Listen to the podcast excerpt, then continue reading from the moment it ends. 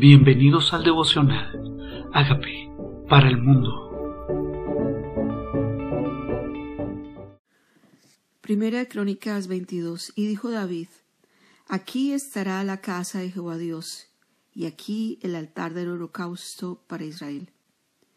Preparativos para el templo. Después que mandó David que se reuniese a los extranjeros que había en la tierra de Israel, y señaló de entre ellos canteros que labrasen piedras para edificar la casa de Dios. Asimismo preparó David mucho hierro para la clavación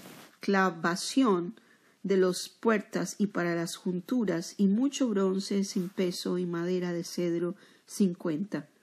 Porque los sidonios tirios habían traído a David abundancia de madera de cedro, y dijo David Salomón mi hijo es muchacho y de tierna edad, y la casa que se ha de edificar a Jehová ha de ser magnífica por excelencia, para renombre y honra en todas las tierras. Ahora pues yo le prepararé lo necesario.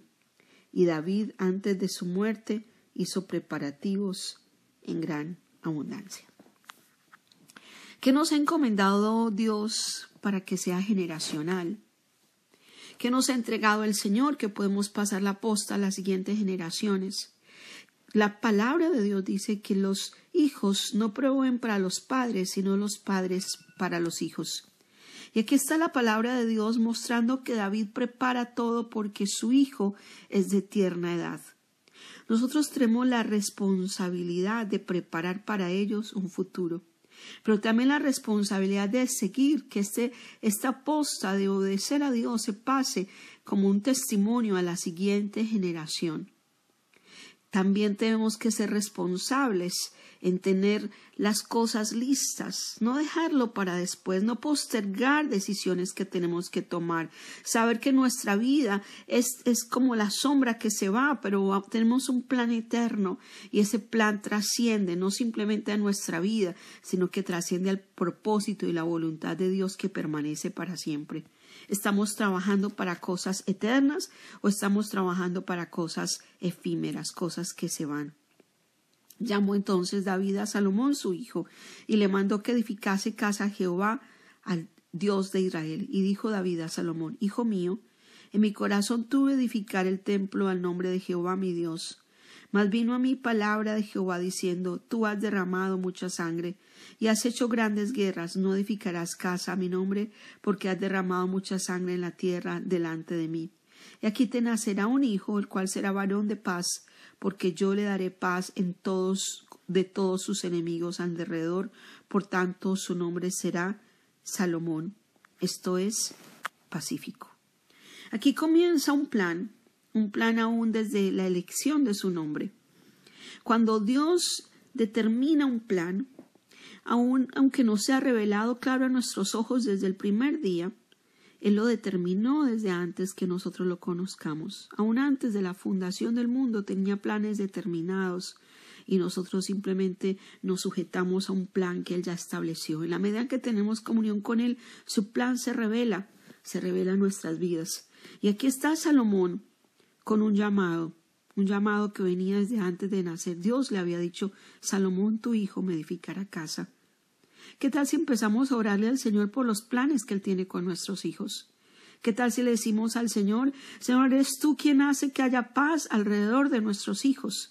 Eres tú el que vence mis batallas, el que pelea por mí, pero prepara para mis hijos un territorio de paz. ¿Qué tal si oramos para que nuestros hijos y nuestras generaciones vivan en un mundo de paz? un mundo donde los enemigos son vencidos no por su esfuerzo, sino por el Señor. Dice, yo le daré paz de todos sus enemigos. Señor, que los enemigos, tú sabes cuáles son los enemigos del alma de nuestros hijos. Señor, queremos pedirte que los venzas por ellos, para que nuestros hijos se dediquen a hacer tu plan y tu voluntad.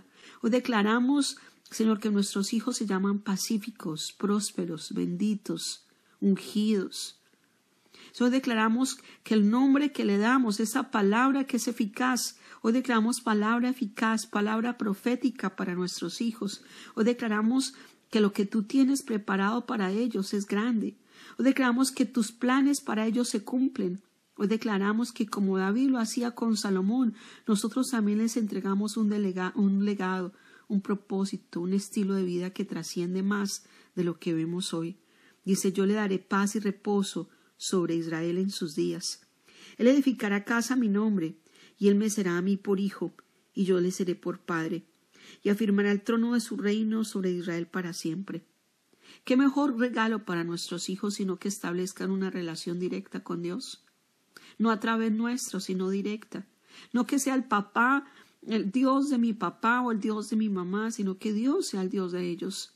Que ellos se apropian de esa relación personal con Dios. Dice, será mi hijo, yo le seré por padre, y afirmaré su trono, el trono de su reino, sobre Israel para siempre.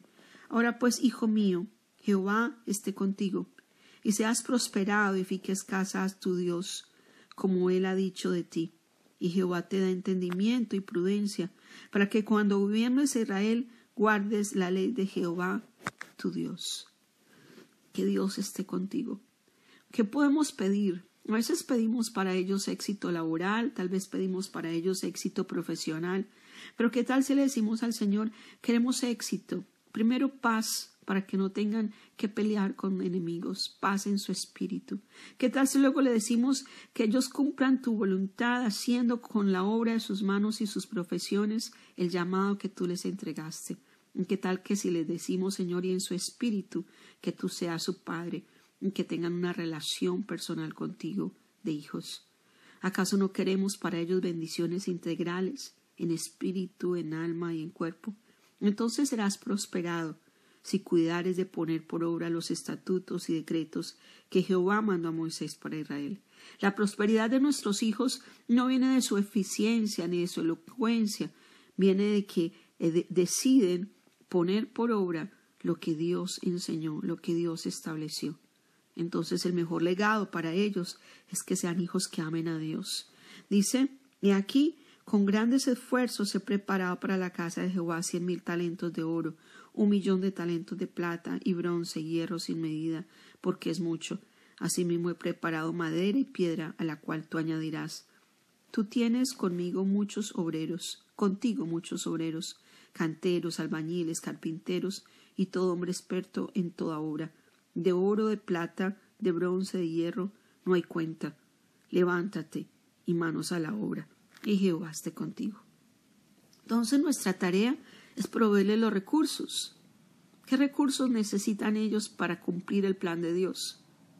¿Qué recursos? ¿Son económicos? ¿Son emocionales? ¿Son físicos?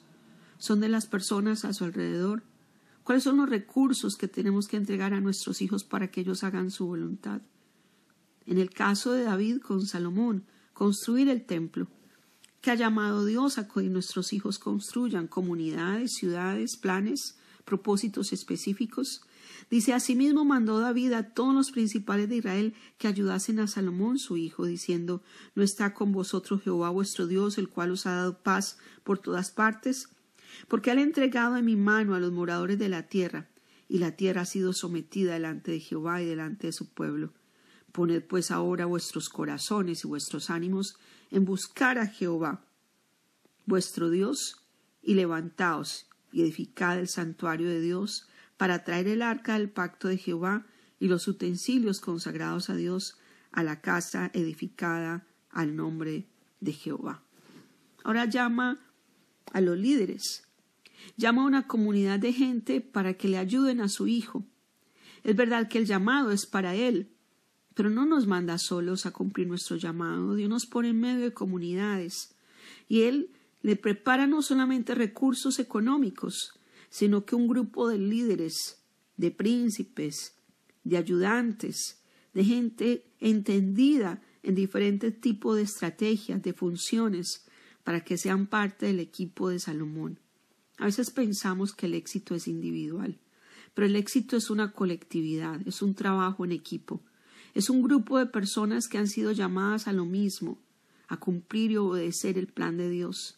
¿Cuál es nuestra función en ese plan de edificar casa para Dios? Porque edificar casa para Dios no es hacer templos de ladrillo, edificar casa para Dios es hacer templos de barro, donde habita el Espíritu Santo de Dios. Cada persona que acepta el señorío de Cristo en su vida se convierte en un templo de su espíritu. Y nuestro llamado hoy es a seguir edificando templos de barro. Nuestro llamado hoy es a seguir buscando su palabra, a seguir buscando que muchos sean templos de su espíritu. Y dice, levantaos, edificad santuario para Jehová. O sea, es una acción decisiva, voluntaria, donde nosotros decidimos obedecer al plan de Dios y seguir formando vidas, seguir edificando personas, seguir levantando templo para Dios. Levanta, edifica ese santuario para Dios. El arca del pacto, la presencia de Dios está en ellos. No solamente es el templo, es la presencia de Dios en ese templo. No es solamente edificar las vidas de nuestros hijos, es que esté el arca del pacto en ellos, su presencia, la presencia de Dios en sus vidas. Y todo sea consagrado para edificar casa al nombre de Jehová. No es para nosotros, es algo eterno, es algo perpetuo, que no se vence, no se, no se destruye como se destruyó el templo de Salomón. Es casa para el nombre del Señor. No es algo que pasa, es algo que permanece. Que cuando Jesucristo venga, venga por su iglesia. Él no viene por ladrillos, Él viene por vidas transformadas, con una comunidad de personas que han entendido que Dios es santuario en medio de ellos y lo alaban y lo reconocen. Y es un trabajo no para una generación, sino que es un trabajo para perpetuas generaciones hasta que el Señor venga. ¿Qué tal si nos unimos a ser parte de ese equipo? Ya no es el equipo de Salomón, ya no es parte del team de David, es parte de los siervos del Dios Altísimo, donde Jesucristo es nuestro líder, donde Él es el Señor y decidimos hacer su voluntad y enlistarnos en esta gran obra, en este edificio donde dice su palabra, cuyo arquitecto y constructor es Dios. Porque nosotros somos labranza de Dios, dice su palabra en 1 Corintios 3, edificio de Dios. Él pone el fundamento que es Jesucristo y otro edifica encima. Necesitamos poner ese fundamento en la vida de muchos para que Dios siga construyendo iglesia por el poder de su Espíritu. Dile, aquí estoy, Señor. Te entrego mi vida, me rindo a ti. Gracias por lo que me has entregado para edificar casa, tu espíritu, tu unción, tus dones.